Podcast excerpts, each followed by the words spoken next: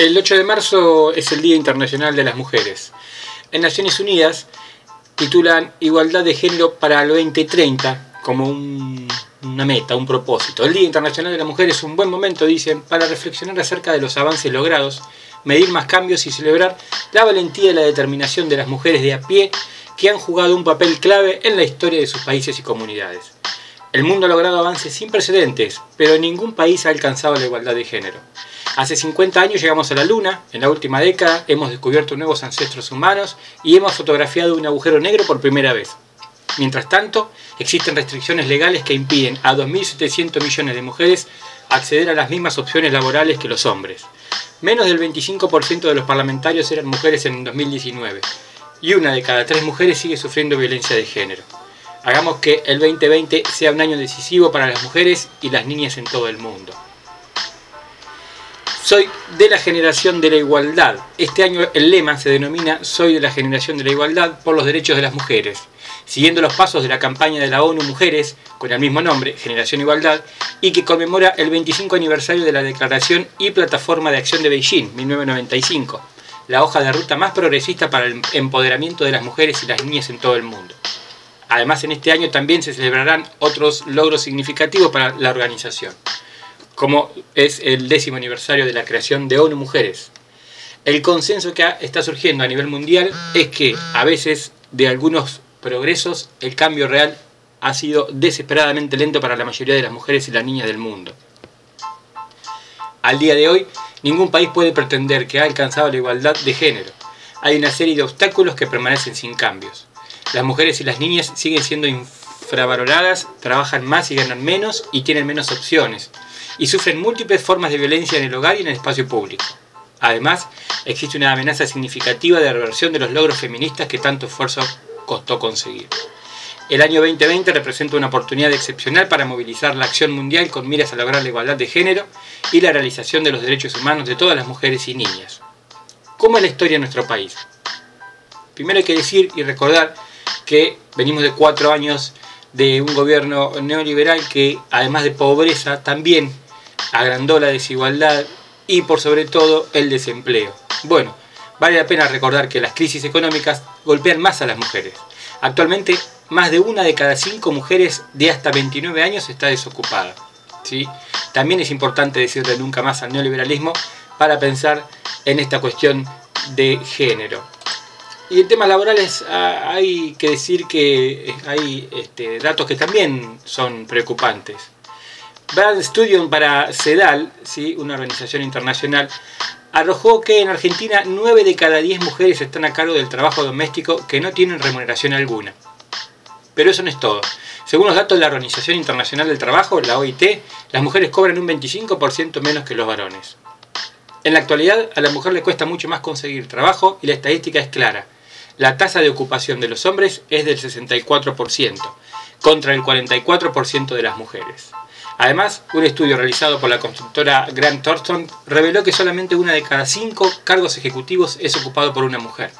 Y lo más preocupante es que, pese al crecimiento de diferentes movimientos en la lucha por la igualdad de género, el año pasado las mujeres ejercían en cargos jerárquicos en un 23%, mientras que en el 2019 bajó al 20%. Está claro que el techo de cristal existe y no cambió. Y en ese contexto es interesante empezar a pensar y, comprender de los cambios importantes que hacen falta para que esto cambie.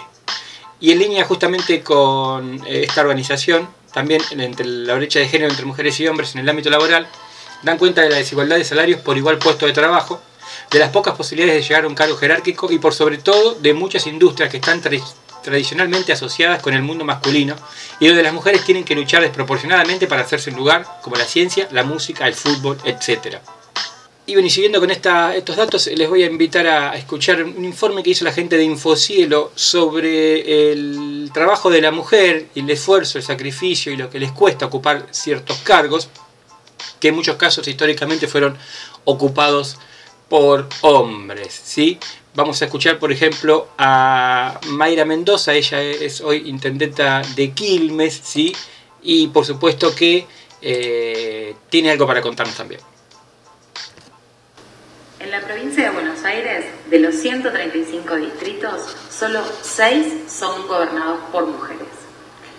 Que el machismo en la política existe es algo que sabemos, que padecemos, que sufrimos, pero también siento que de alguna manera el machismo en la política también está en tiempo de descuento, porque estamos avanzando. Las mujeres, las diversidades, la igualdad que necesitamos en el trato, en la política, en la construcción política, va avanzando, acompañado de legislación. las leyes de paridad, tanto en la nación como en la provincia, nos dan la posibilidad de eso. Ahora lo que tenemos que hacer, y siguiendo los ejemplos que en el peronismo tenemos, como es Eva Perón, como, es también nuestra conducción y es Cristina, tenemos que animarnos a poder disputar los ejecutivos locales.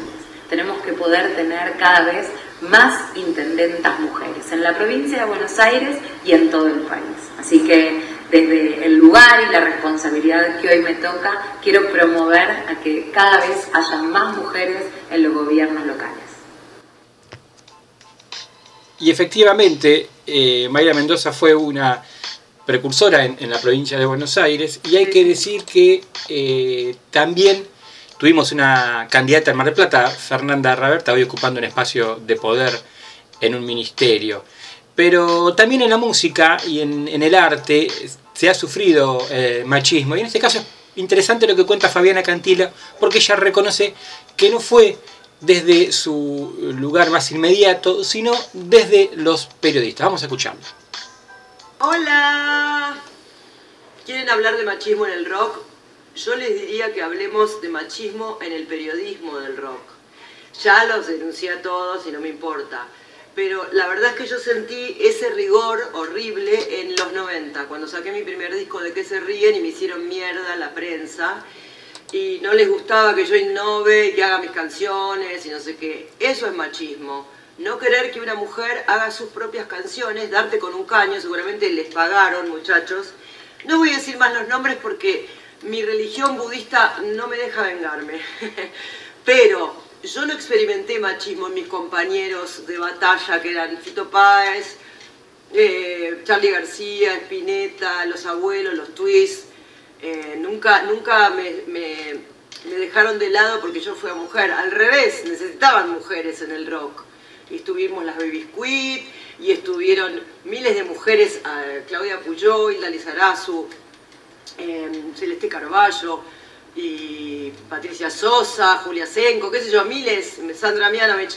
Pero lo que digo es que en mi caso fueron los periodistas del 90 ahí cuenta Fabiana Cantilo justamente que cuando empezó a tratar de, innovar, pero además de, soltarse, salir del coro al que participaba y ser protagonista, recibió muy mala crítica.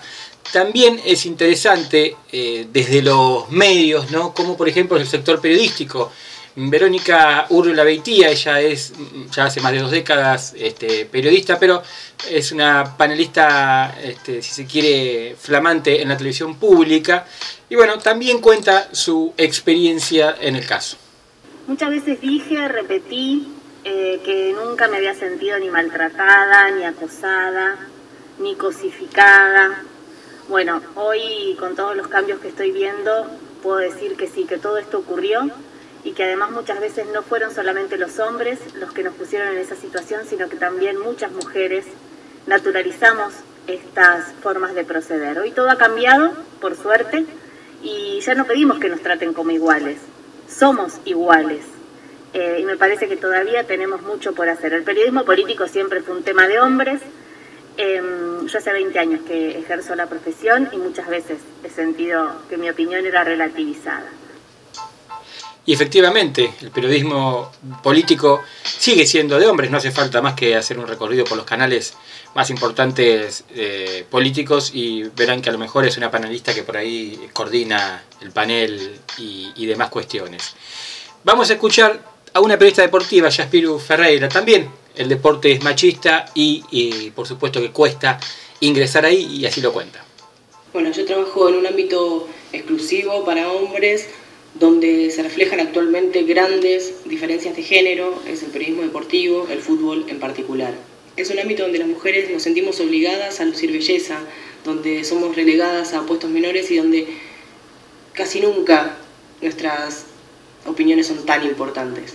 A una mujer en el periodismo deportivo no siempre se le exige ser buena profesional, sino sí cumplir con un estándar estético. Nosotras desde cada uno de nuestros ámbitos tenemos que seguir conquistando espacios. La lucha del colectivo femenino es histórica y pese a que corremos siempre con desventaja, nosotras sabemos muy bien cómo hacerlo. Y por supuesto que cuando hablábamos de trabajos donde efectivamente es difícil ingresar como mujer, uno de ellos es la obra, la construcción, la arquitectura. Y bueno, justamente Luciana Lima cuenta de las dificultades para una mujer a la hora de eh, trabajar en una obra, ya sea por motivos directamente vinculados al oficio como eh, específicamente por el hecho de ser mujer. La escuchamos. En mi experiencia considero eh, que la violencia no se inicia en la obra, sino que se da ya desde la formación, cuando muchas veces en la universidad se nos dice que las mujeres no servimos para la obra. Y también otro punto crítico considero que es eh, la maternidad, que sobre todo en el embarazo y en los primeros años, donde somos las mujeres las que nos ocupamos de los cuidados, eh, creo que obra y maternidad no son compatibles.